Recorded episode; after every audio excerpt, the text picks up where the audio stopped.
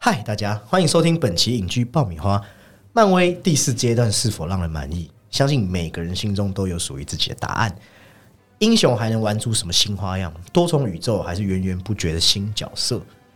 本期影剧爆米花就将由 Summer 还有鸡哥嗨，大家好。来带您一项一项检视。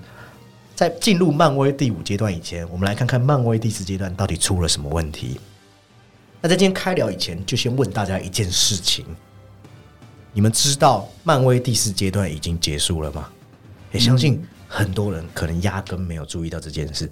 不是说这件事多重要，恰恰相反，因为它根本上没有太多你会想去关注的点。对，所以 问题是在这边。对，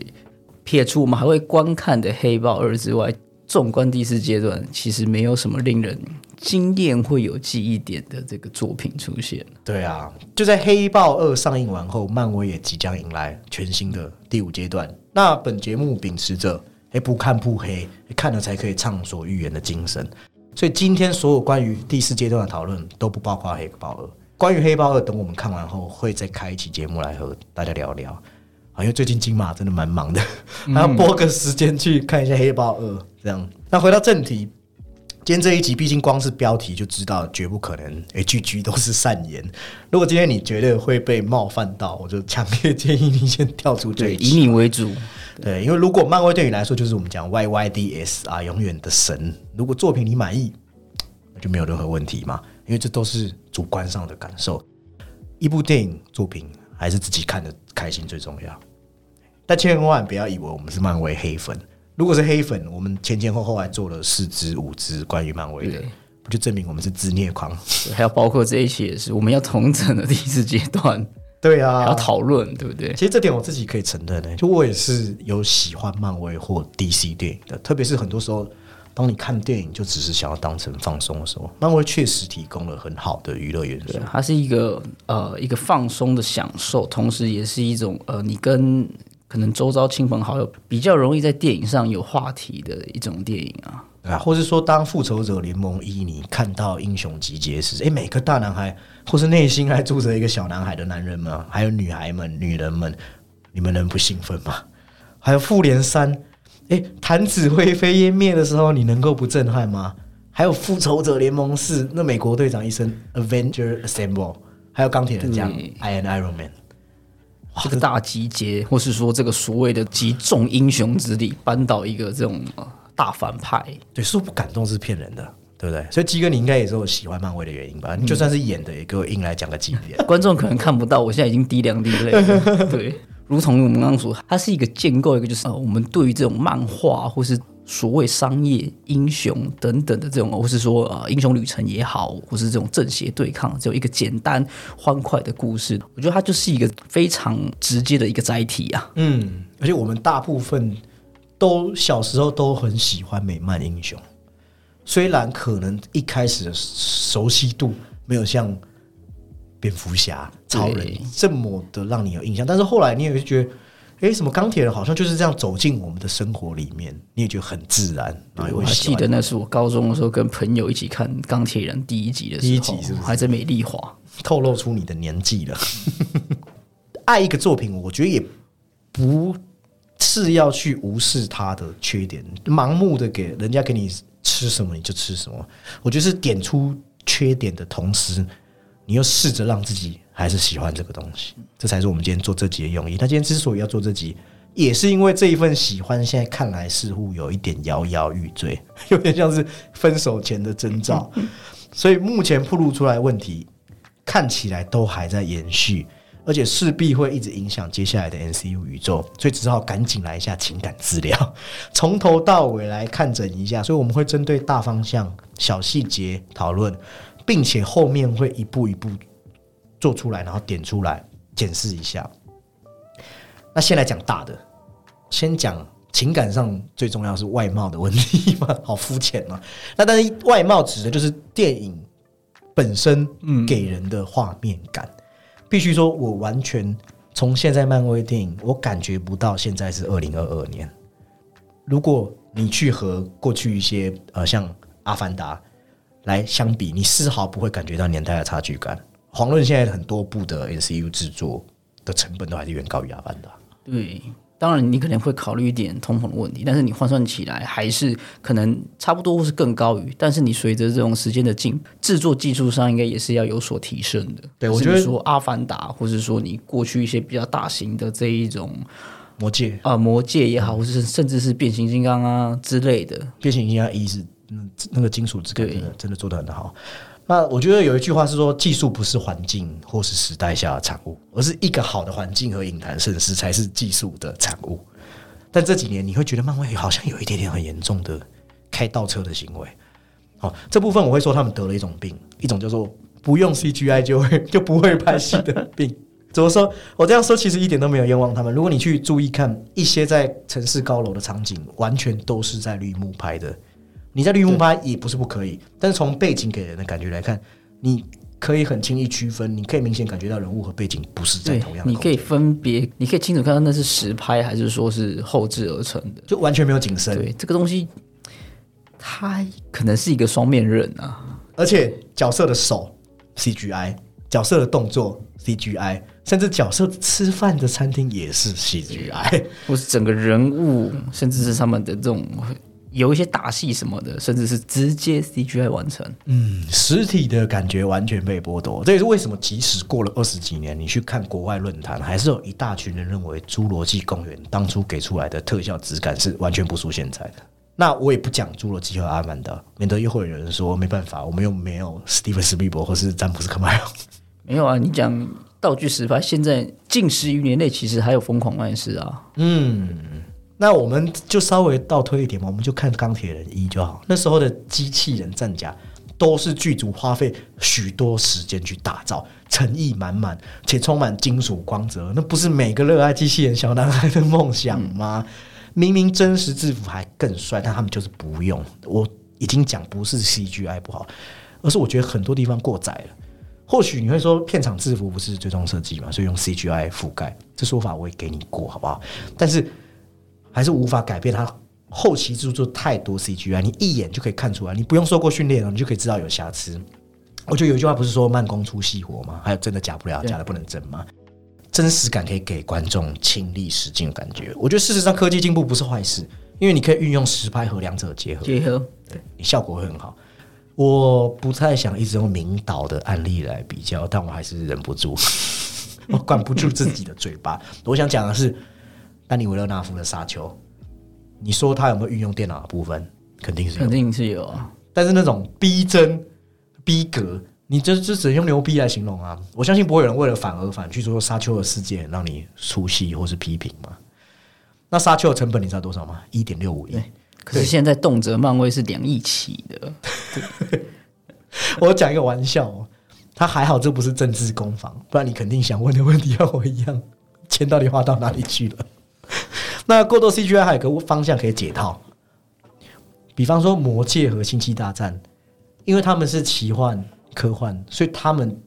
会仰赖 CGI，因为他们电影中的世界角色还有武器本来就是现实世界不存在的，是一个科幻或是这种奇幻中土世界嘛，或者。可是你已经在宇宙对星河之间了，不一样的。甚至说，你漫威很多的场景可能都会在什么纽约啊，或是这一种，它是跟我们呃现实之中所知道的一些城市是有连接的。哎呀，所以最近漫威的问题是说，它实际性和计算机之间的生成，它没有办法取得平衡。就是我刚才讲啊，你无论酒吧还有什么，你知道吗？Nick Fury 的枪，对，不知道的，我现在告诉你，都是 CGI。他们在用 CGI 方面给我的感觉，就好像是因为我我有这个技术，而不是他实际去服务于任何实际的项目嘛。那我再举个例子，我举个 DC 的负面案例，免得有人以为我们是 DC 党，专程出这一集来诽谤诽谤漫威。如果大家还有记忆，就是亨利卡维尔的胡子吗？对啊，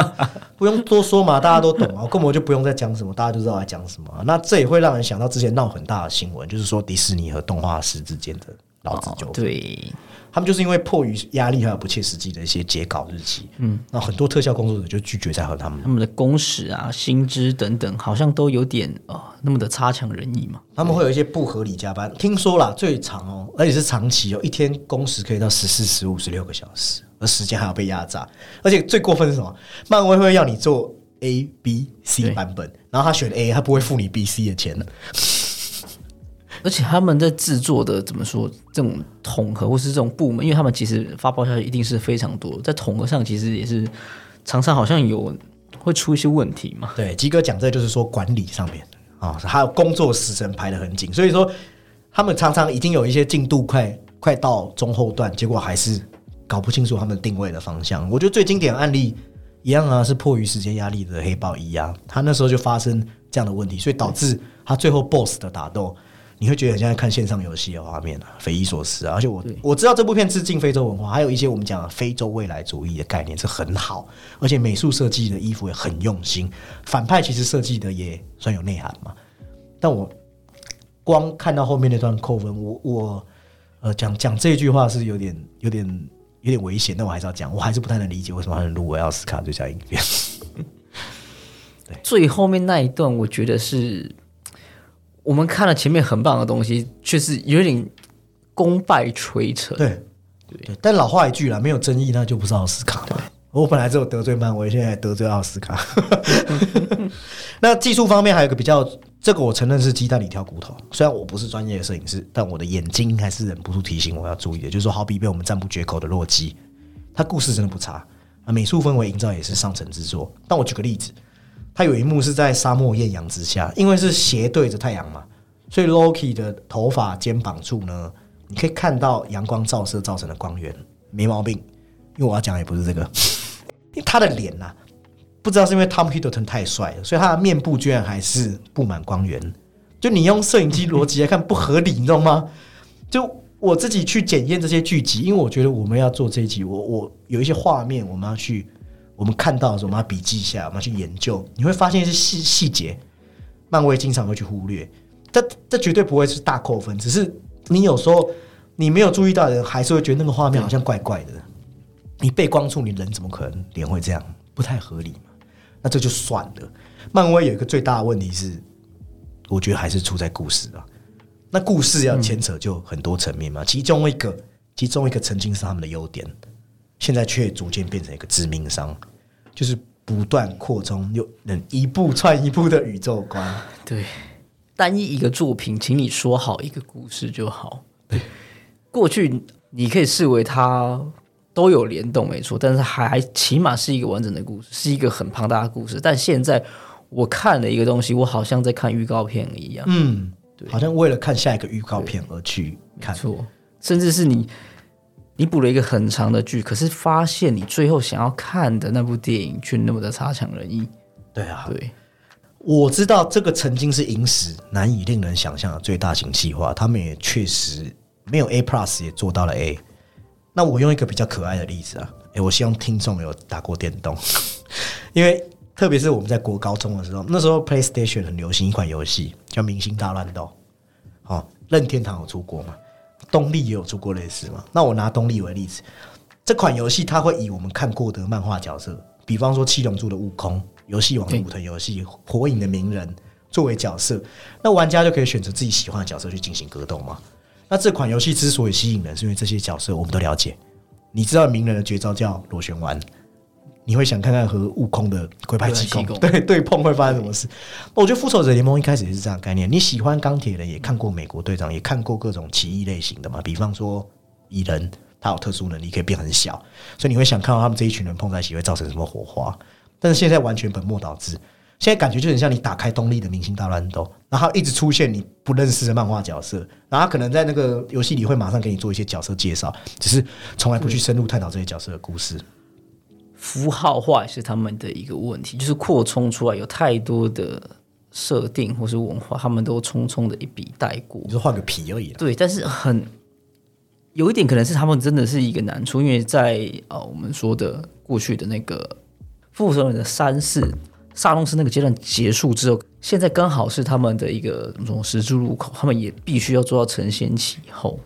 就很像贞子一样，就两年内已经推出，我觉得应该有二十几位观众可能根本不认识的角色。以前的 NCU 会成功，是因为他们花了五年以上的时，间，就是你的步调是可以慢一慢一点的，就是你那个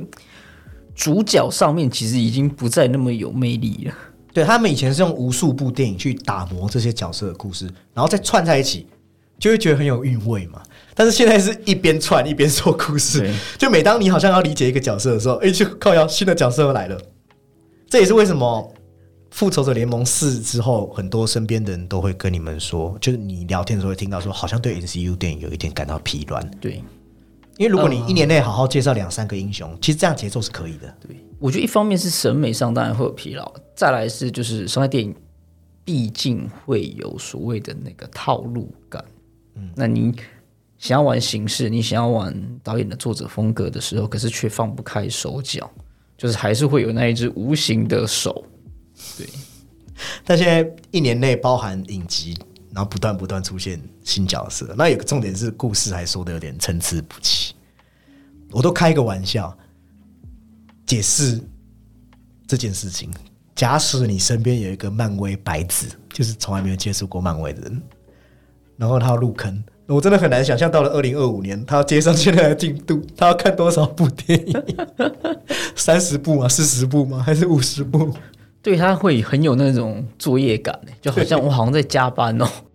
然后再来，你一个角色又比一个角色有神力的时候，也会导致战力失衡啊。对啊，这个就是我们说的那种呃少年漫画常常会有的那个的套路，就是在这边。对啊，你毕竟当时在复仇者联盟四的时候，其实战力失衡没有像现在那么崩坏嘛。而且漫威那时候在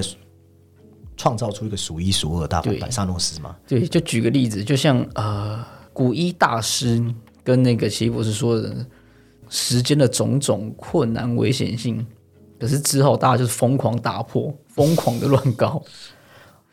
那时候 NCU 愿意用一部电影去塑造一个反派，我觉得是很难能可贵的地方。那带来的效益是什么？NCU 他们要大反击的时候，你就觉得很壮烈啊，就会惊心动魄嘛。然后多人混战有一个要点是角色个性的发挥，就除了大家真的要认识他们以外，还有例如说能力之间的合体技能啊，都会让人家看很过。这个会让人很惊艳嘛，就是哇，可以用用出这样的玩法等等，你讲一个很实际的，创意的嘛。我讲一个很实际，我们看英雄不就是要看他们打斗吗？就爽啊对，！这是一个重点啊。对啊，那另外一大堆角色也不会有群龙无首的现象嘛。你说一个大型系列，你势必要它领头羊。那我觉得曾经的 NCU 它之所以主次分明，也是因为他们有钢铁人和美国队长两个核心骨干。对，就说他们的角色成长不是只有体现在他们自己的电影，他们是撑起整个系列，然后最后用他们的牺牲完成升华嘛。那再来，漫威除了建构全新宇宙，因为也不可能玩一模一样的事啦，这这是帮他们讲，我帮他们讲点话嘛。那所以势必要想一些新花样。所以这些年搞出了什么多元宇宙，还有天神、什么至高主、什么妖魔鬼怪都跑出来了。但必须说很抱歉，与其说多元宇宙，我更想用《奇异博士二》的标题“失控的多重宇宙”，因为它真的失控了。对，失控。对，我们说前半部是用一个沙龙史来收尾，那进入第四阶段之后，好像把多元宇宙放成是所谓的这个一个大标题，收束之后应该是由奇异博士二来收束，但是成果大家都看到了。对啊，或者是说，你说你要靠卖新鲜感，哎，开始真的会吸引、勾起我们想要看到各种不同版本、多重宇宙嘛的好奇心嘛。只是你回到了后来，你似乎这样的噱头已经成为了比电影本身还重要的事情。你试想一下，当一间餐厅哦，它办活动，那活动变成它的本体，然后一间餐厅它吸引人的原因是因为它 menu 设计的很漂亮，然后它食物是什么根本就不重要的时候，那这问题还不大吗？你只是为了看有没有联动，或是有没有谁来客串，或是有什么啊彩蛋什么的。所以很多人会变成说，就是去 YouTube 听网红怎么讲一下就，好。我可以，我可以回归看一部电影就好嘛。嗯对，那我们想看到不同版本的钢铁人，不是只是因为想要看到不同演员饰演的面孔吗？我觉得更重要的是不同的心境啊，不同的层次啊，不同的反应啊，所激荡起的化学效应。例如 Tom Cruise 吗？Tom Cruise 呢，我真的想看他脸啊。哦，而不是说像《奇异博士二》，我们看到哎、X 博士、惊奇先生就就是变成面条、变炮灰，到底在干嘛？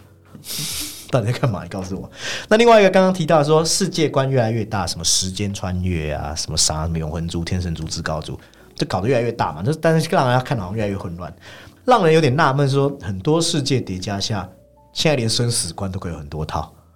就比方说，真死掉会去英灵神殿，然后月光骑士有冥界和人界交界，所以我就问你，所以人死后到底会去哪里？我觉得他要开多个设定没关系，但不要这么快的去做牵扯。嗯，就你像以前一样，就是大家慢慢慢慢各自发展嘛。那你再找一个好的契机嘛。对啊，我就问你，钢铁人弹指之后，他能够去英灵神殿吗？你设定无限叠加带来的后果，就是说你无可避免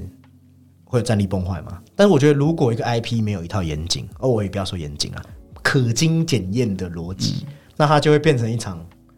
你怎么说都对啊，反正编剧就可以圆回来。我们讲口胡大赛嘛，对不对？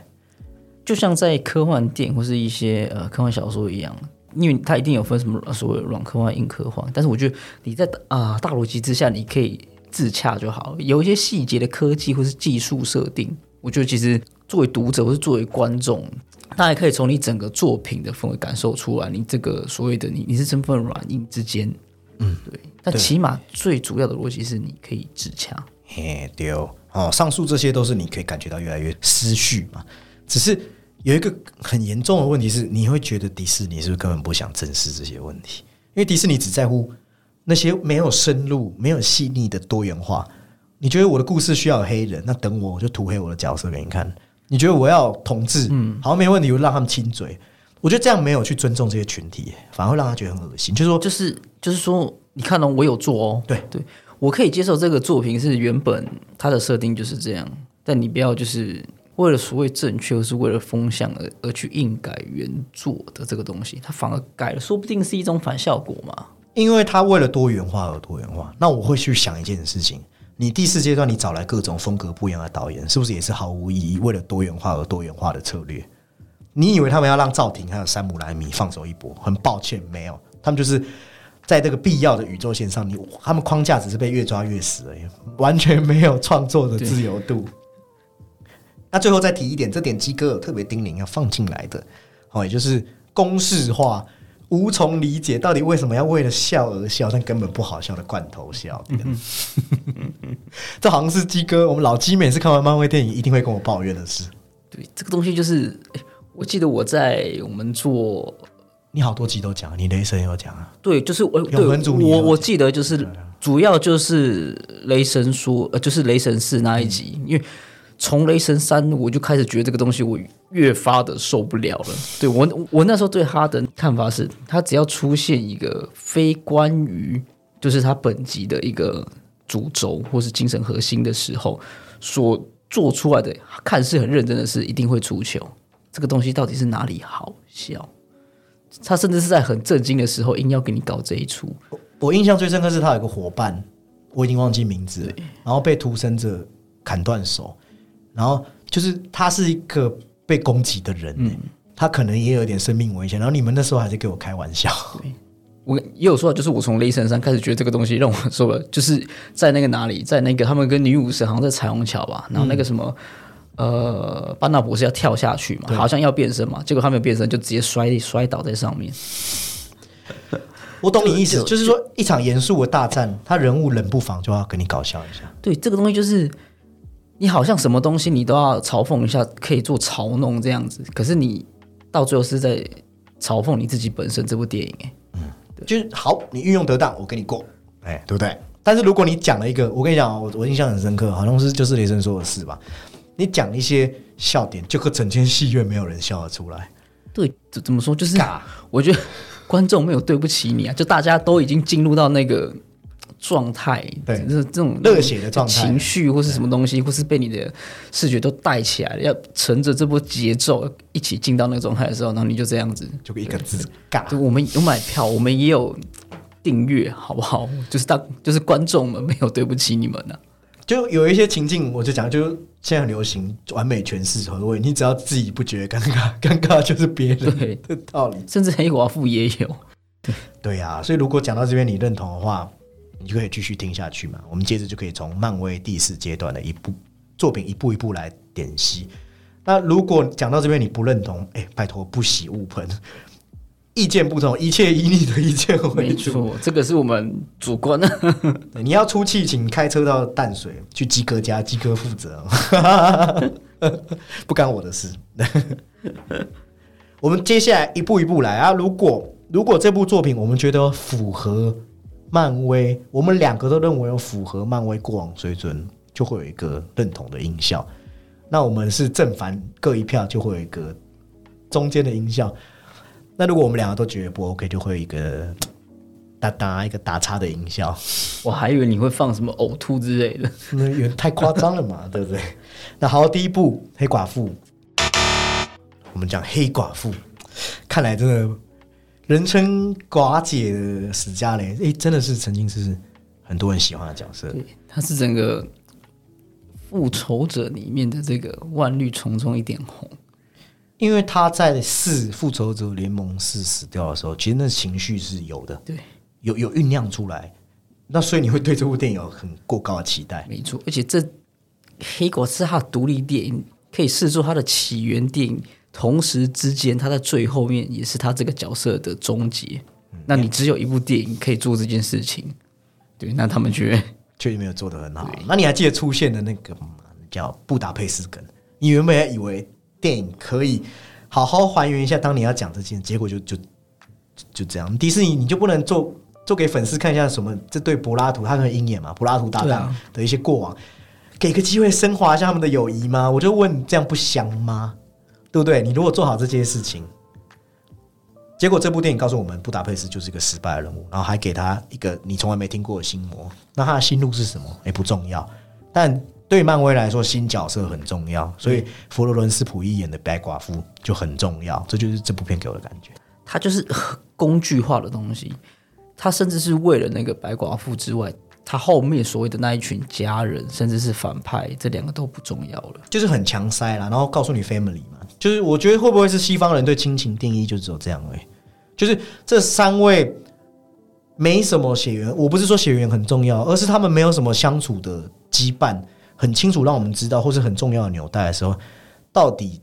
它的重要性在哪里？而且他前面其实是有带到他们童年的，你在那边其实你可以已经可以做一些铺垫了嘛。对啊，诶，你黑寡妇离开红房红屋嘛，就是那个组织嘛很久嘛，但他也没寻，从来没有去寻找过他的假，就是扮演的妹妹啊。那导演和编剧就是为了圆这样的桥段，family 桥段嘛，他也没有去安排说，哦，他这对父母有想要去寻找过他们的女儿，对。然后红红红屋红房这个本来是很酷的设定，在电影它是讲像前苏联的特工，你从文化教育还有精神上，你洗脑还有各种格斗技能的教导，其实是无所不用其极嘛。是个很暴虐无道的组织，是一场洗脑。然后结果科学家的一个喷雾一喷就醒了，对，就醒了，对，就这样。可以视为这是一种漫威宇宙的高科技啊，但是我觉得是里面那个反派他已经有到是反派死于话多，但他已经不是话多，他把所有的原理跟操作方法都跟你讲了，对，然后把自己弄死，最后再强行洗白那一个反派叫魔法模仿大师嘛，对，因为黑寡妇是最早的复仇者成员之一啦，那大家对他认识也是最深的几个嘛，所以这个前传其实它是可以不一定要聚焦在我们常讲的起源故事，代表它是可以大施拳脚，好好发挥编剧的功力去讲好一个故事的一个载体，但最后没有给黑寡妇应有的尊重。对，甚至在最后的葬礼上，他一样又要玩那个，对，这这这最后的葬礼，你看哦，Elena 她看着姐姐的墓，气氛都到位了，然后就让一位大姐那边给我擤鼻涕，对，就是诶为了引出雷霆特，工队就。是你，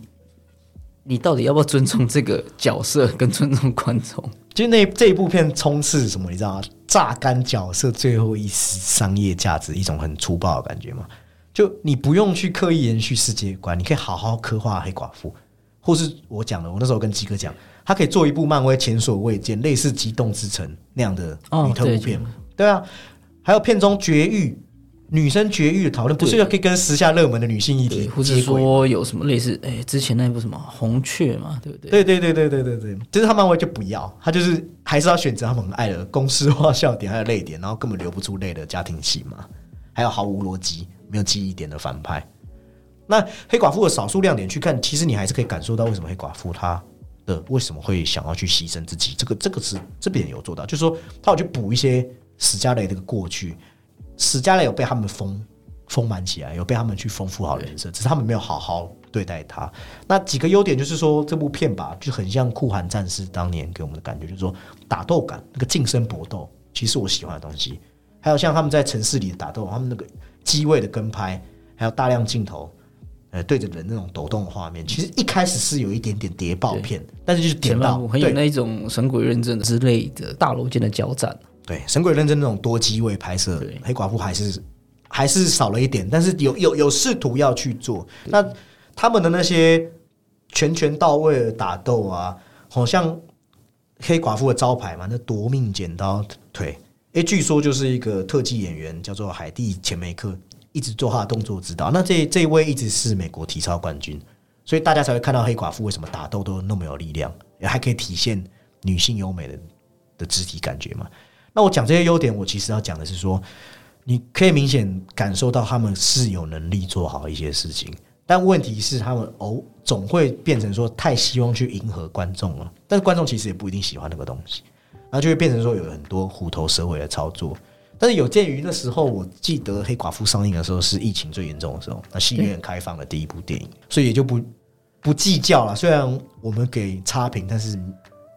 严格上来讲是勉强给过。因为有时候对于真的对，只是漫威对整个可能电影产业都会有一点，就是一种非战之罪啊，就是因为疫情打乱大家的节奏，或者说被迫把院线的时间缩短，他们要提前上到串流的平台等等的。对，但你如果要跟我说他给你什么记忆点，我就觉得真的没有了。好，那第二部可能我们两个人的讨论会比较介于中间，因为意见比较不太一样，就是上汽。我跟鸡哥大概算是一正一反，但鸡哥的反没有到很反。对我是持中间的，对，我会说这是一部没有烧到痒处的片子。对他就是。我觉得他没有到不及格，但是好像是要有一点点要补个报告、补个补，或是做个补考的那种东西。对你，你如果问他说他有没有差一点，对这差一点点。他有没有抓痒？他有，他有抓。有可以。对，我拿一个最多人认为做的最好，就是说漫威有试图去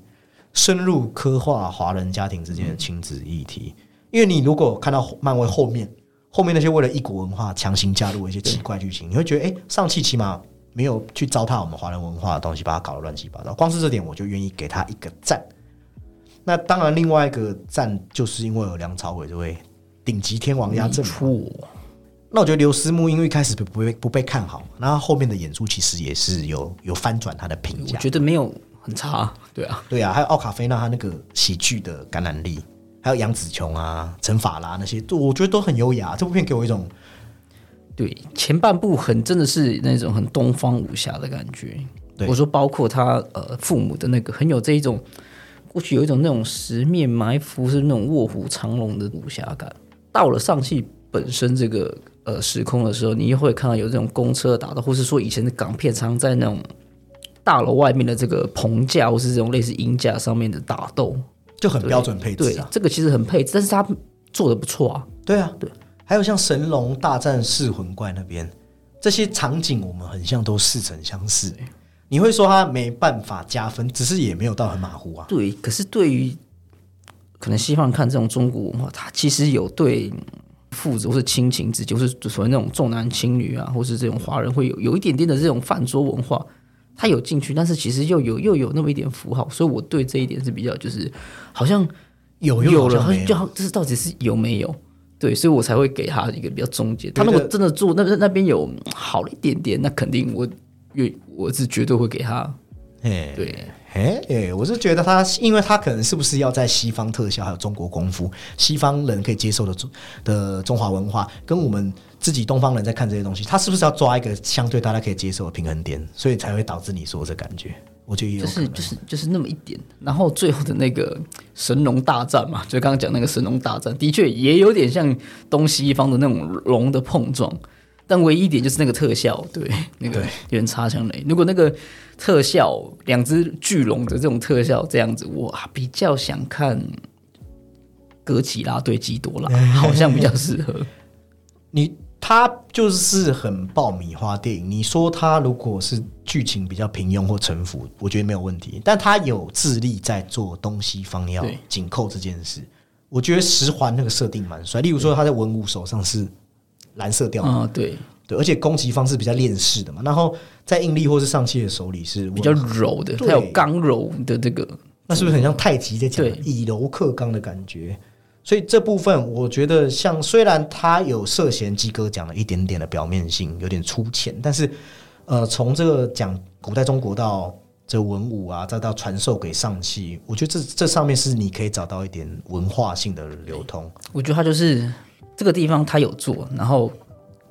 该有这种爆米花电影的直白暴力，他也够直接。对，梁朝伟也远胜于一堆漫威免洗反派。没错，我就是在说你模仿大师。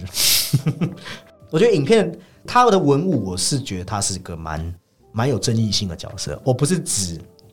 在戏剧评分上面，我说他这个人是很多面相，他有一种想要征服世界的感觉，但他骨骨子里其实又有他华人家庭的那一面。所以你会觉得这种暧昧不明，其实我们就讲一个角色弧光的改变，本来就是我们看电影的人会被吸引的地方。而且文武他最后又摆脱这些东西，又回归家庭嘛，我觉得这也蛮华人的。没错，只是他的那个动机是因为有那种幻听，对就很像是啊，这个是失去亡妻的一个老爸爸这样子被被诈骗了。那上戏我觉得比较可惜，因为他有生在中国、长在美国的一个身份嘛，他又要实现家庭和天命的一个两全，但是他的成长经历有点被隐没掉，变得有点轻描淡写，我觉得这稍微可惜了一点点。对对对，那整体来说，确实是有想要呈现一种文化和谐的理想状态嘛。就是我们可以看到，他想要兼顾这些文化，像是女性主义、父子关系、地缘政治乃至娱乐效果，可能会被吐槽说你有点贪得无厌。只是我觉得你要在这样时下作品找到去与之密度相当就处理好，其实他已经算是还不错了啦。一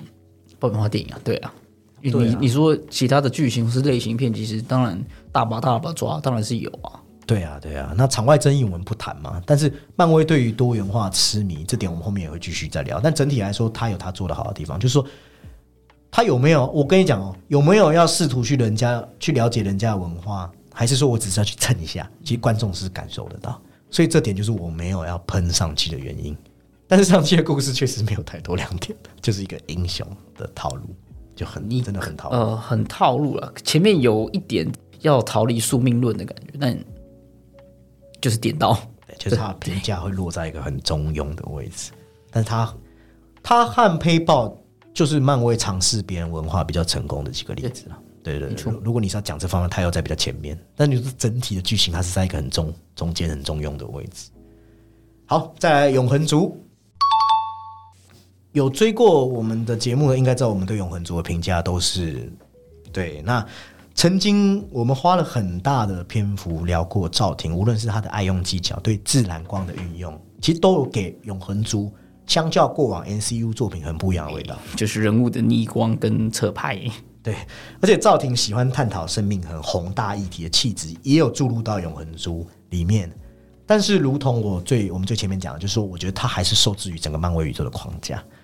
本来的议题是要探讨类似《银翼杀手》仿生人的格局嘛。我的灵魂是有一个我知道的生命体所造出来的作品的时候，哎，我还是真实的生命吗？不会死亡的无限寿命下，你爱情、亲情还会变值吗？对不对？这本来我不是编剧啊，我没有资格去改人家的核心剧情。只是至少我们这些像鸡哥喜欢看的《银翼杀手》这些粉丝，或者我们喜欢这种拥有人性的神族的电影的时候，我们是想要会看到这些东西讨论。对对。但是漫威却把永恒族的几位角色当成公仔展示会一样。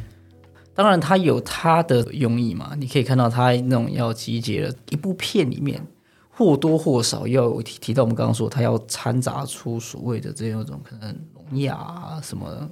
同性家庭啊，等等，又杂落在里面。同时之间，他要把整个时间线拉得很大，导致于最后说我们刚刚说的那个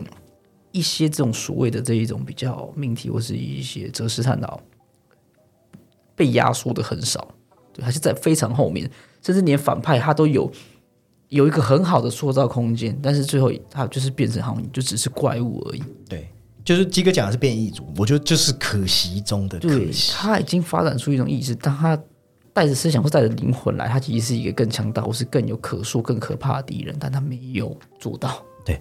他本来像 AI 一样，就是自我意识不断萌发，这是我觉得最可惜的。对，就萌发萌发，然后噔噔噔噔噔噔，然后就就然后就没有然后了。他最后就告诉你，没有你你你想太多了，我就是坏，我就是坏人。但这个的特效跟打斗上我，我是觉得不错。对，我那天跟鸡哥说，变异组这个有探讨跟没探讨一样，就很像没有插进鼻孔的快筛试剂，一点意义都没有，你验不出阳跟阴啊，你你插这干嘛？所以他的人物也是这样，就是说我对他印象最深刻不是哪一位角色的个性，确实有一两位做的还不错，但是我对他最深刻就是他们人物一定要排排站，然后帅气的摆 pose。就是有对，会有一个那种一字排开，那个人物已经快要，就是那个弧光已经快要到一个很棒的一个状态的时候，却没有办法突破。对呀、但相较于其他作品，我觉得他已经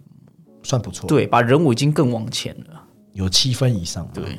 有一点比较诟病说，他们身为不会死的神族，或是身为活了千年的神族，就他们起内讧的理由就像十八岁青少年一样幼稚，就让你出戏很出戏，觉得说，哎、你人和神好像我也感觉不到太大的差异，可能是要赋予他所谓的这种神性跟人性之间嘛，但是怎么太接近了。对，对，太接近在一个短短的几十年内，突然就这么重，就就有这么重大的倒戈或变革嘛？永恒族要讨论的议题很多，但大部分都蜻蜓点水。就是说，赵婷带出了很多大格局的东西，但是最后要收束的时候，哎没有收好，所以只能说赵婷做出了一部蛮不漫威的电影。好、那我这一句是称赞哦，但他本来可以更好，但或许就是因为他本来太不漫威了，所以漫威只好要把它框架住。对，因为他的电影其实非常的弱化叙事跟剧情，但是身为漫威，一定要一个很完整的嘛。对，所以就是两相碰撞之下，当然会有一些遗憾。他实力感觉只有发挥一半了。对啊，那再来我们就来聊一下影集的部分，但等下还会有电影的部分啊。因为第四阶段漫威其实就开始发展了，蛮认真要发展影集线嘛，所以再来就要聊聊《汪达与幻视》。这真的是我第四阶段排在前两名的，它有质感，而且带出漫威第四阶段。我我讲过嘛，他的讲法是说，仿佛第三阶段是一场第三次世界大战，所以第四阶段还要带出漫威的创伤修复的一个浓厚的意味。甚至是他们的呃内部人又说过，他一个很大的一个命题就是罪与罚嘛。对，那同时还有把荒诞主义，我讲过等待果陀这种感觉运用在他前几集哦，然后六零、七零、九零年代电视剧的风格，哎，真的很新颖。汪达一家的那些故事其实也蛮有意思的。甚至是最后的这个幻视大决战是用一场文戏来解决。你说特修斯之船，没错，这个我大大的赞赏啊！终于不是就是看谁的这种拳头大的，对，就本来我们真的对漫威影集佩服的五体投地，只是最大问题还是出在最后一集。就汪达这样一个反英雄的色彩，全部被最后一集几句不知所云的台词给破坏掉。就他直接点点出这部剧在三观上面是有问题。现阶段每一位拥有特殊能力的英雄，在漫威这些巧巧言令色嘛，可以这样讲，或者是说硬要去粉饰台词，会觉得他们都变成特权阶级了。在内战后嘛，因为内战本来在吵吵这个问题嘛，被被抛出来的问题，然后后来没有人要讨论了。反正我们就是英雄，我们就是应该天赋神权。我很自私，我可以擅自限制或篡改他人记忆和自由。那这一听是坏事嘛？汪达去做了坏事，所以我觉得不好，不是，而是你何不干脆让汪达成为这样一个暧昧不明、亦正亦邪的角色，就很有魅力啊。然后后半段他就要为了要强行洗白，对，就是又要还他一个清白，而且是靠着然后周遭角色的这种啊嘴遁啊，如果讲直接一点就是这样。对，就是说他知错，然后释放他人，不代表他可以马上弥补他的过错。因为汪达这个人的特性是，他一直都是一个需要被人家关怀和谅解，但同时他自己也需要赎罪的角色。如果大家跟我一样很喜欢汪达，应该也会感觉到这种感觉嘛。但是里面不是有个角色，那个叫莫妮卡嘛，然后就讲一句说，呃，他们永远不知道你为他们牺牲什么。然后我就很想问问莫妮卡，你要不要听一下你现在拱山？对，就是就哎，莫妮卡，西井镇的居民有欠你吗？汪达一定要变成剩女吗？如果莫妮卡有这么厉害的说服能力，真的是不应该当特务嘛或特工，应该去当个什么 sales 之类的，太厉害。免得我被大家听众觉得我很刁钻。好，如果汪达洗白啊，好像也不是坏事嘛。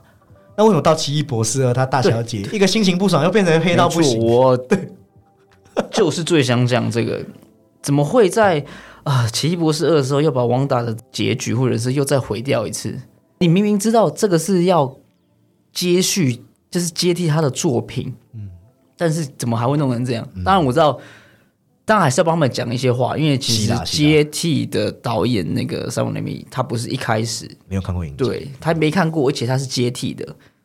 对，甚至是有一些补拍的动作，当然有可能造就这样的结果。你知道那时候我看到汪达就是有变坏人的时候，然后我脑袋第一件事就很想问莫妮卡啊，你是不是要告诉大家我们不知道汪达牺牲了什么？好，这也是漫威另一个我觉得很迪士尼式的缺点。我举个例子，迪士尼拍的库伊拉，老实说我也讲过很多次，我很喜欢。只是你迪士尼连烟都不给他抽，就一定要让他圣光四溢吗？就是我的库伊拉并不是这样的库伊拉。那还好，Emma Stone 有把它撑起来。那卡通我就通融你好不好？但是你漫威的反派，你在第四阶段，你每一个都必须要在结尾洗白。模仿大师嘛，文武，这是文里面的电光人、绿魔人、汪达。屠神者 Icalis，有一种强制要合家欢乐的感觉，就很好像我们小时候在看迪士尼卡通一样。你给一个角色，可能呃，你甚至不用让他领便当好，你就让他生死不明，或让他黑化什么的。我就相我相信观众应该没有这么。耐受度没有这么低吧？对于所谓的悲剧或是这种比较有留白的这种结尾或剧情不能接受吧？对，因为汪达本来是一部可以成为经典的剧，只是他又是为了要接轨漫威作品，只好做出这样的更动嘛。那就接下来这部也是我们要讲的洛基，绝对是我们第四阶段最喜欢的，没有毛病。我们也有做过很长一集来聊洛基，它是关于自由意志的探讨，还有一种卡夫卡式的那种与官僚机构无意义的斗争的。我们甚至就是花了两个小时来讲。但漫威的一个毛病，却还是发生在最好的影集中，就可以好好拉出来讲嘛。他为了衔接整个主宇宙，为了衔接下一步，也为了燃烧这位角色的人气，他都不能给影集一个好好的结尾。就是最后两集非常的明显，就是为了要连接住康。对对，跟那个时间裂缝，前面那个那个就是我们，他已经不是隔靴搔痒，有精准打击到的那个内核，就是他的那个核心议题要探讨了。洛基最后几集，你你认真看，你会觉得故事不免有一点点原地打转的味道。那如果很理解漫威要搞什么套路的，你都知道他就是为了引出刚才吉哥讲第五阶段最重要的征服者康嘛。那我知道征服者康很重要。我也愿意相信这个反派绝对很有魅力，但是你先让我好好看基洛基的故事不行吗？而且它是它是一部影集嘛？对对啊，那虎头蛇尾的缺点本来还没有被放大，那到了月光骑士这边，我们就因为就直接出现一个很明显的分野。本来我当初在看前两集的时候，我都还有和基哥还有身边的朋友推荐一下，我说他哎，就是他前面。因为三我先看嘛，所以我就跟着看了，然后就两个一起这样子才要听。对，因为他运用人格解离去融入摄影的手法，我本来觉得哎是是真是假，就哎真的很精彩。只是他真的很快的崩，他到后面几集又是熟悉的漫威套路，他用形式跟手法带出一个新鲜感啊。那到后面你可以说他就是在靠奥斯卡伊萨克的个人魅力在成长，也是在《月光骑士》的时候，我发现迪士尼有一点走火入魔。他不断要引入各个国家元素，但凡每个文化都要蹭一波嘛，像非洲、亚洲、埃及、希腊神话、北欧神话，他全都要。对他们就是想要打造一个异色版的黑豹，因为黑豹很成功嘛。可能上期就是华裔版的嘛，或是埃及版、古埃及版的，他们想要复制什么版、什么版的黑豹，就是我感觉有他们想要做这件事情。对，只是我重申一次，这件事本身不是坏事，但是你对于当地文化运用，你是不是？到位才是真正的，就是你前面做的这个，你事前的这种准备，其实你要做的比较充足嘛，你才不会就是对于这种所谓的这种呃文化或是地缘政治会有所冒犯。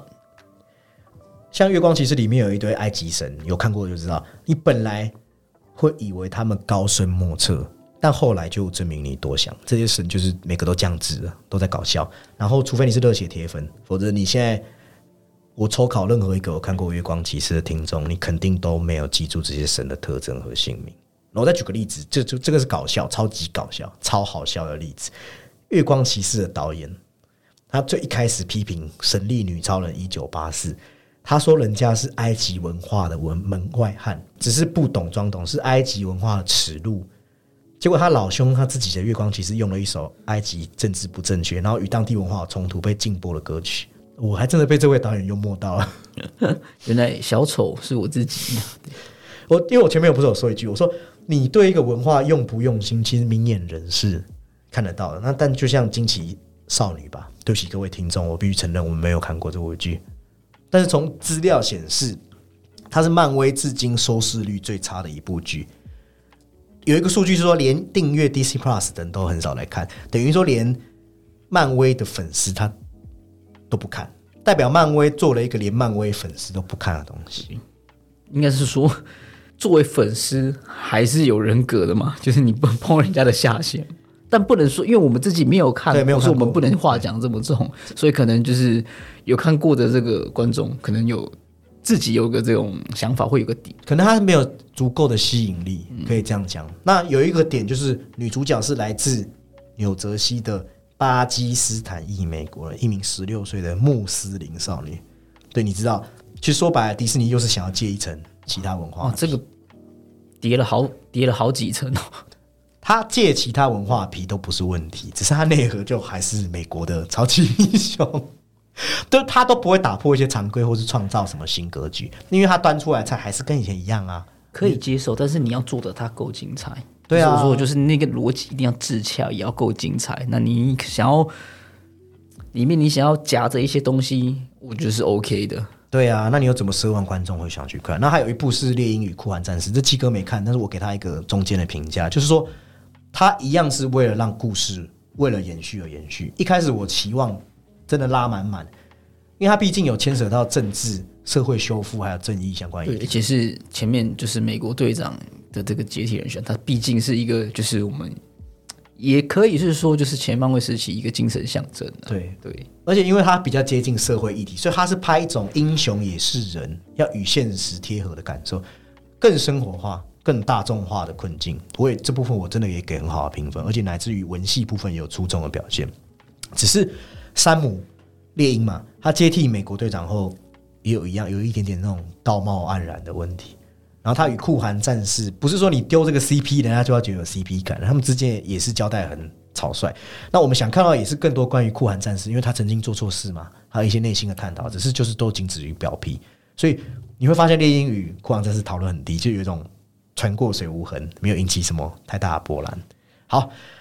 暂且让我们回到电影部分。接下来讲这部，哇，我心脏好痛，因为我知道它有着大量的粉丝基础，而且它也反映出漫威流流水线工业的一个最大问题。那正是很多人喜欢的蜘蛛人无家日。好，我话先讲在前面，我喜不喜欢无家日？我喜欢。我也喜欢，基于情感，绝对是那个感动不一样的。对，刚有说到第一部钢铁人可能是在我们呃高中时期，但是你要看第一部蜘蛛人，好比麦奎尔，对，是什么时候？这个对不对？这个时间的进程，这个承载下来，我们对他是非常有情怀的。对啊，只是他有没有瑕疵？答案在我这边也是有。先讲好，因为三代同堂的喜悦，你说实在，你说不兴奋都是骗人啊。他用情怀带出，我觉得这影史真的是很经典的瞬间。你看到陶比历经时间洗练后的沧桑，还有安德鲁他失去关，然后仿佛好像跌到黑暗，但是他又拯救 NJ 一个救赎的画面，哇，都很赞。但是你泪水擦干后，我想问的是，你对这部电影的记忆还有哪一些？因为这整部电影从宣传开始就是一场大型的娱乐活动，观众和漫威都玩起猜猜乐，然后安德鲁加菲他也保密到快要发疯了，而且怎么说都玩成这样，最后没有让他们同时出现，我觉得漫威总部会不会丢砖头，会被寄刀片？对，那所以我们就可以换个角度想，我们人要换角度想，就是说，如果我从头到尾就告诉你，我预告片就放出三株同框，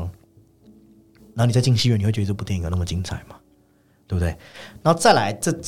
这整部电影仿佛都是为了三株同框这个最终目的所写的剧本。只要为了能够引导到这个结果，什么逻辑我都可以硬凹。你故事前后矛盾，你有很明显的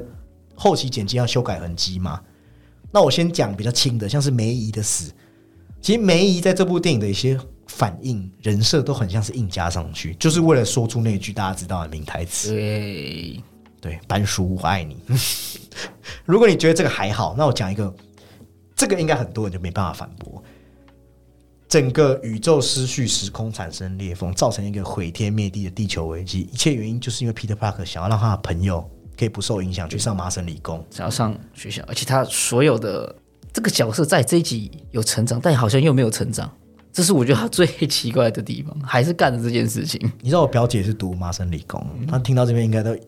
眼眼泪估计都要喷出来了。然后刚讲那个美，真的，他这集整个系列，坦白说，真的有一点花瓶。对，然后你想当年，你看星爵因为不能接受格莫拉死讯，所以瞬间降智嘛，然后变成复联三的一个最大一颗老鼠屎，然后被影迷鞭尸到复仇者联盟四才停止。只是你现在看到有人因为朋友念书就导致世界毁灭，你就觉得哎，星爵好像蛮合理的。然后，然后哇，就是你奇异博士真的是就是人真的很好，对你你是一个自尊是一个智者，可是你因为一个高中生来这么的，就是你知道吗？一直来凹你，你还是答应了。我觉得奇异博士他很 很可惜，是他好像在一些作品中，好像得为了那个角色，为了为了其他的这个角色或其他主角而配合他们。嗯，我觉得奇异博士在在这一点很可怜。对我我有讲一个蛮好笑，我自己注意到，还是说当初和萨诺斯在外星外星球战斗的那一团，他们脑袋都有问题，因为那一团里面有蜘蛛人嘛，有星爵嘛，然后有奇异博士，就回到鸡哥刚才那个人设智商本来就是数一数二奇异博士，结果你为了一个高中生打破自己在复联三，哎，钢铁人跟你吵架，你都坚持到不行的原则。我跟你讲，剥夺你至尊法师的资格，我说认真都是刚好而已，纯属玩笑。他不是至尊法师的原因不是因为这个，我我怕有人会误会。那在奇异博士在无家日就是一个毫无魅力、彻头彻尾的工具人。他的退场也是为了服务情节啊！你看，他为了让 Peter Parker 的朋友 Ned 可以把三只蜘蛛、呃两只蜘蛛叫出来，一样哦，都没有铺陈哦，就是编剧强行说明说，哎、我的家族好像有魔法师的血统，哎，然后手魔划一划，我就叫出平行世界。对，你不觉得编剧有点就在他家这样子就叫出来。对结论就是，《无家日》是一部很成功运用了过去二十年所有蜘蛛人电影的优质最终章。它是一部非常优秀的蜘蛛人电影，但它是不是一部优秀的电影，恐怕就见仁见智了。对，这个就是，而且这个我觉得有点危险，他只能玩一次。对，那但比起《奇异博士二》，真的已经好很多了。对对，是没错。再再来聊《奇异博士二》以前，我们先来谈一下《What If》。What if 拉让大家看到黑化的奇异博士，其实真的把当时还没有上映的《奇异博士二》期待值给拉真的好满哦。但是除此之外，花里弗的太多集都只是让我们熟悉的角色，诶，换到另一个熟悉的时空背景，演出我们熟悉的剧情，真的没有太多亮眼的地方。然后他讲到多元宇宙，其实多元宇宙我们会想看什么，你知道吗？我们会想要看的是相同的人物嘛，他们面对不同的困境，会做出不同的选择，然后带来不同的结果。真实目的是要挖掘人物的更多面相，但是他把人物颠倒换皮，然后弄，甚至有一有一集就是变僵尸嘛，他只是把它作为一个噱头而已。我觉得漫威有一点点策略失败。你知道为什么说策略失败吗？因为洛基中我们是不是看到很多宇宙的变体，然后花雷夫又看到平行世界嘛，三株同框又看到不不同的蜘蛛人，所以你突然之间奇异博士二就出现在一个完全错误的时间点了。就讲一个玩笑，就是说你奇异博士二你在你前面，你还好巧不巧卡了一个同样题材的马的多重宇对，我觉得这个这个，我觉得要跳脱他们自己的 MCU 出来讲，就是我们这些现实，我们这些观影者刚好就是这么的好死不死，就看到了那一部电影，对啊，那所以我们把那个奇异博士二刚好那个你知道副标题就是多重，你知道。失控的多对啊，对，失控多手一种，我们用着很高的这个期望去看它，再加上第四阶段都是这样有意无意的提到了，哇，那就更期待了。对对你有铺陈了，然后又前面又有一个，然后前面又有又又有一部这么精彩的电影，对，那那看完就是哇，你端了什么给我？所以我们来补一个《奇异博士二》的评价，就是。因为很可惜啦，因为我们后来都知道，山姆莱米在拍摄的时候，汪达影集还没有完全完成，然后导致档期碰头，所以汪达人设就像人格分裂一样嘛。然后新角色艾美丽卡，他每次他真的要说更多故事的时候，又马上点到为止，对，就很让人惋惜。又一个又出现一个大概要被大家忘记的新角色，那两本书最后重要在哪里？我已经忘记那两本书了。对暗黑神书跟维三 D 啊，维三对对对就是玩是吗？对，我让你就是类似这个名字，它是一个很烂的麦高芬，这样对，毫毫无意义。就是在争夺它，但是好像不争夺它，好像也不影响哎。对，就《奇异博士二》，你会觉得后面的漫威有一点点全面失序。那包含像是鹰眼，鹰眼我就直接说，我就是给，因为他打着圣诞节名目，就想要强行给大家注射预防针，摆明就是要提醒你说，哎、这部是合家欢乐哦，不会有太多特别之处哦。然后最后出现的成品问题和黑寡妇一模一样。鹰眼他之前是什么？是浪人。那萨诺斯弹指，之后对他有点自我放逐嘛。你本来可以讨论这一段，我们没有人看过一个失去人性、被愤怒冲昏头的复仇使者的一个挣扎的心境。我觉得让鹰眼，这本来大家觉得是路人嘛，这样讲对他有点不公平，只能说他在里面是那种凡胎肉体呀、对，你是不是做浪人这一波操作，他就直接帅一波？这真是很厉害的操作哎、然后结果就证明说，就去梦里吧，梦里什么都有。捆梦捆啊，对，卖就乒乓，结果鹰眼超讽刺，这个影集目的只是为了引出小鹰眼，没错。所以这根本不是鹰眼的影集啊，是鹰眼接班人的影集啊，哦有够羞辱人。然后那个反派也鹰眼变得好可爱，对，你知道鹰眼变得好可爱也是个梗，就好可爱。啊，对不起，就真的鹰眼你被变得好可爱，好可怜。NCU 压根就不在意你啊，而且你知道本来有人爆料哦，这部剧确实一开始是要做成暗黑基调，但这个消息就证明说，在漫威眼里，对鹰眼你最后就是个工具人炮灰而已。那最后两个最精彩，呃，压轴留到最后。我们先讲雷神说的事。雷神说的事刚才就有提到了嘛？雷神说的是，我们给的评价就是，这整个故事 有一个字就是尬。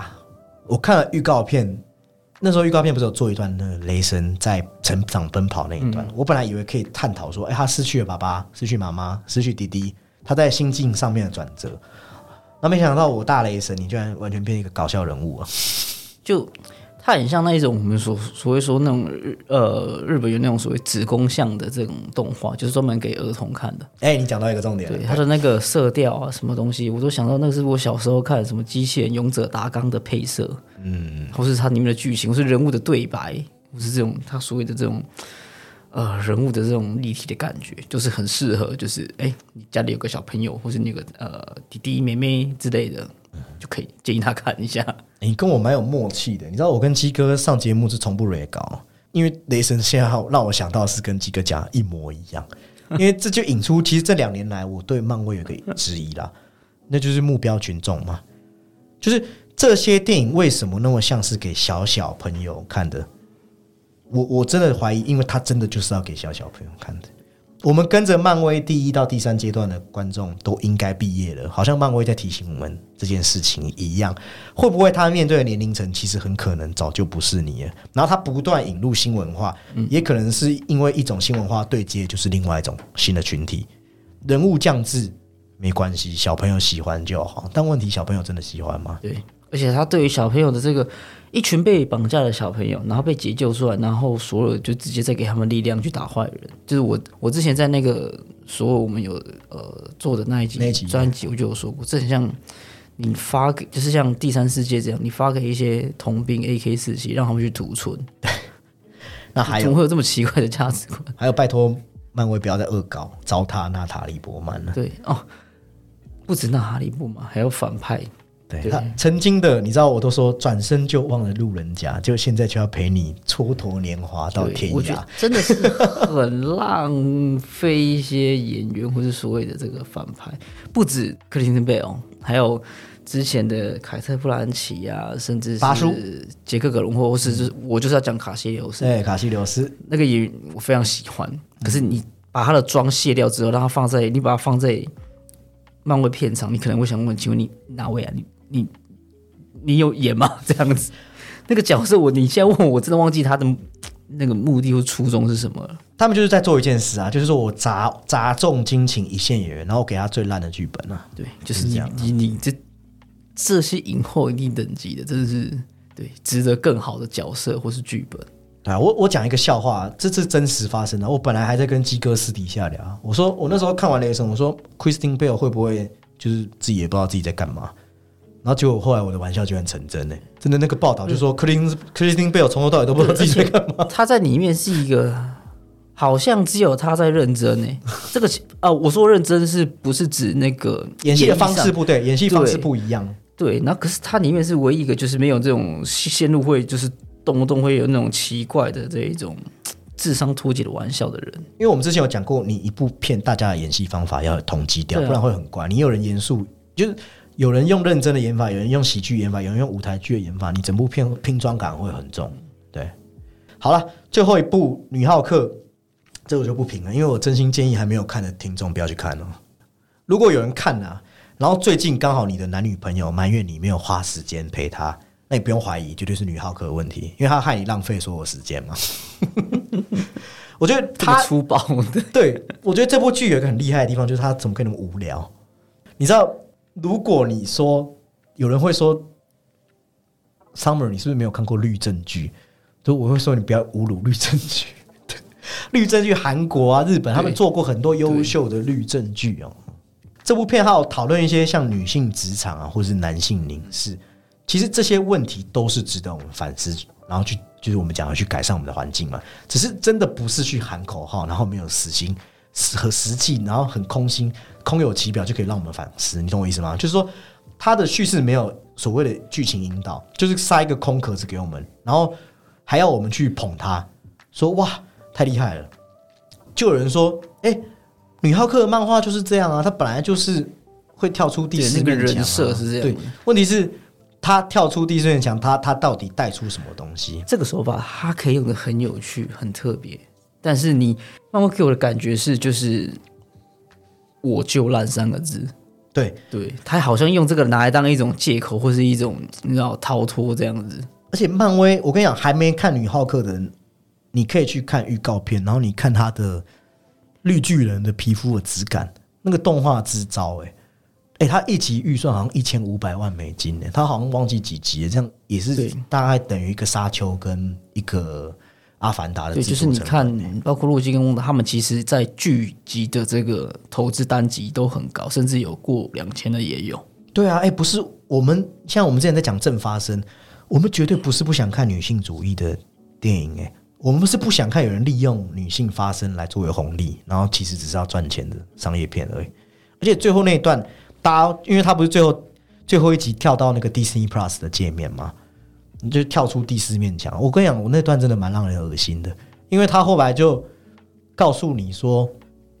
对我这部剧就是个烂剧，他就直接摆明讲这样的事、欸然后他还告诉你，而且他超讽刺的哦、大家不是说漫威这几年剧本是不是 AI 写出来，然后他就告诉你，对我们就是 Kevin Feige AI 写出来的，你确定是 AI 吗？是当代 AI？那是什么 Windows 九八还是麦金塔写出来的？哎、那结局超幽默，我整个心得就是 Feige 你不装了，对，Feige 你不装了，所以我我我真的觉得他如果，因为刚才我们有跟其他人聊嘛，他们说会不会是漫威有去发现自己的问题，所以在女浩克跟你讲，那我我我乐见这样的事情啊，因为代表他们后面会正视自己的问题去改善嘛。那如果你只是把自己的烂当成是一个噱头，这是一件很严重的事。我我不知道大家会不会像我一样认真磨人，但我觉得这是一件蛮严重的事情。你可以在一个桥段或单集，但你不要拿整部剧，就是赌上整部剧。对，我们都是有花时间的。你有这么多的受众跟粉丝，对，就是说你今天如果做不好，然后你在一些场合啊，或是什么嗯、呃那个博览会啊、圣地亚哥那些展览，你可以去调侃自己嘛，大家就觉得你很幽默，因为人人能够面对自己过错，本是一种自嘲嘛对，是一种胸襟嘛，一种气度。只是你例如说做一个六集影集，然后第六集才告诉大家哦，一到五我都让你看一个烂东西。那你就不是摆明在践踏浪费时间的人吗？对不对？呃，我们现在今天大致上对漫威作品点评完，那当然我们接下来总心得就是可以聊一下第四阶段。我觉得第四阶段好不好，这个答案大家一定是会有各种版本，只是它确实不管是观众口碑。还是 INDB，还是烂番茄，还是市场的反馈？对，其实它就是在走下坡。对，这个是数字，这口碑跟票房都是下降的。对。那如果它是延续目前的这样的态势，去延续到复仇者联盟五跟六，我很难想象它可以复制当初的那一张那样的热烈。我觉得漫威当然也在这些剧中去讲一些新故事，加一些新设定，也不乏一些可能会对后面影响的一些变化，比如说。刚才我们讲猎鹰，他就是要去接替美国队长。洛基带出时间管理局，还有征服者康。但是新的跟你要消费老角色，会不会变成说你老的没有善终，你新的又不讨喜，就会变成一个很夹在中间的。对，因为我甚至有想过那个，呃，刚刚有提到黑寡妇的这个没有演啊这个对他们没有做好，是不是又要在之中要开什么一些可能角色的回忆啊，或是什么东西来帮他补足这个部分？嗯，对，对啊，那那又会花了很，就是你要额外再开一个篇章嘛？那还有一个就是整体主线不明了。理论上之前主线叫做无限宝石啦，那理论上现在应该多元宇宙是要串联起大家的元素了。我记得基哥刚刚好像要讲完，你说奇异博士其实是要有一种给人家看到一个收束，对一个收收起来，但他没有，对，对，当然没有，对，他就是就是把把好像花里胡带出了一些什么丧尸啊、黑化、奇异博士都把它加进来，然后事实上，我们那时候看到汪达不是好像打开时间线，洛基也好像打开时间线，结果跟奇异博士二没有关系。对对就是你要放的时候，但是又有点放不太开。而且你有没有注意到《奇异博士二》，他完全没有在剧中聊到他跟皮特·帕克就是做过那些事。可能你可以说他忘记了啦，只是我觉得那个多元宇宙就是说，这样来来回回穿穿梭穿梭，就是说你会有点真的是前后矛盾。对，就是呃，你们为的就是这个嘛。那当然，角色要给我们一个交代嘛。对呀，再来就是第四阶段，它要有一个宏愿嘛，就是说你你愿意去关注性别议题、种族、社会问题，这都很好啊。只是说你这样的目标有没有去和你已经快变成流水线生产的机制产生一个正面的结合？还有关于演员的性别还有肤色的一个多元，你是不是只是为了迎合现在的政治正确？我觉得他们自己是很清楚这个答案的。比如说永恒族好了，大家就会说。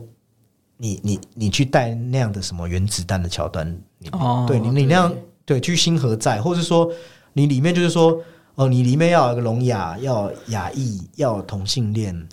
就确实你这设定很包容啊，只是你没有对他角色动机给出一个合理的是。强塞，就是这个东西都没有，但是你要把它弄得怎么讲？就是我们是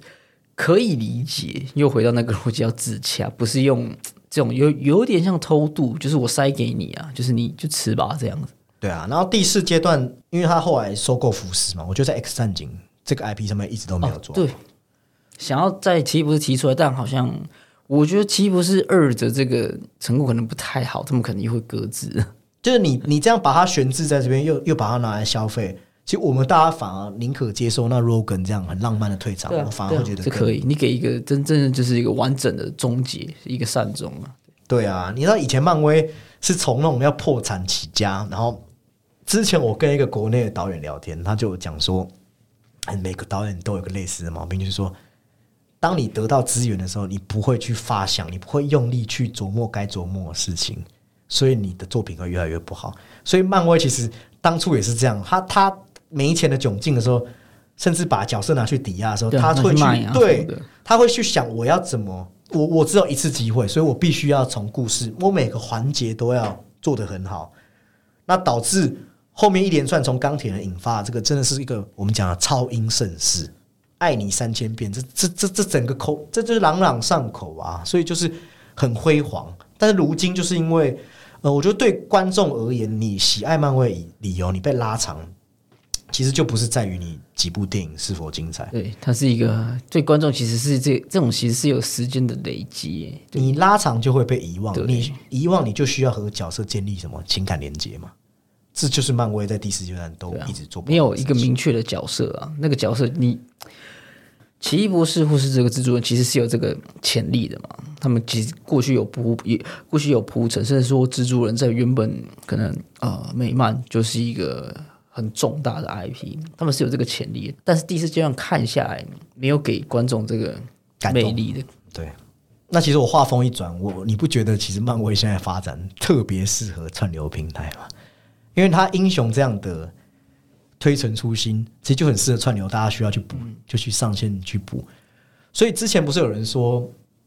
呃，漫威就一些老导演嘛，像马丁斯科西斯他们就说，漫威有电影乐园嘛不是电影。但我必须站在一个很，我会去帮漫威辩解说，他做的好的时候，它就是一部电影。你不要跟我讲它不是电影。但是如果漫威它就是要甘愿变成这样的串流平台的形式，那我我真的没办法帮你辩护，因为呃，串流平台的特色就是速食嘛。对，那加上其实之后不是那时候有推出一个什么四十五天就要把它上线的东西，那时候像刘思慕或是史嘉蕾，其实也都在场外对，引起其实是很大的纷争。史嘉蕾有跟这个呃漫威或是迪士尼其实是有过关有过官司的。对，所以我知道他们现在在尝试，因为其实现在整个影坛的的都在变，对这个生态啊，对啊，这是大环境所趋嘛。对啊，所以我们虽然会给第四阶段一个不及格的分数，但是第五阶段他们好，说不定会开始认真去做回他们应该做的事情。那其实明年的第一部《蚁人》就是一个验收的好时间啊。还有整个征服者康啊，我自己我自己看过他的漫画设定之后，我也不是什么美漫大师，但我自己觉得他是蛮吸引人的一个一个设计的。因为他不是用所谓就是用天生神力，他其实是要用一点就是有一点智商啦，就是对。对啊，对，所以呃，今天听完的听众哇，我很怕我们被误会为漫威漫威黑，没有没有没有，就是你知道，就算是黑粉，黑粉即真粉，对啊。然后如果我们是漫威黑，为什么我们还要去买黑豹的票呢？那如我们大概预计下礼拜吧，就会去补完黑豹二。那如果你对漫威的议题有兴趣，也可以继续 follow 我们。对，那当然还有这个月我们也会主打，我们会会有一集是在讲金马。哦我们最近真的很认真在补补全这次入围金马作品。没错对，那我们的讨论这边结束。如果你也喜欢我们的讨论，也欢迎到 Apple Podcast 或者 Spotify 帮我留下五星评论。那如果你不喜欢我们的讨论，那也拜托啊，一切以你的意见为主。我们互相平安，平安喜乐。那我们本期的讨论这边告一段落，拜拜。拜拜。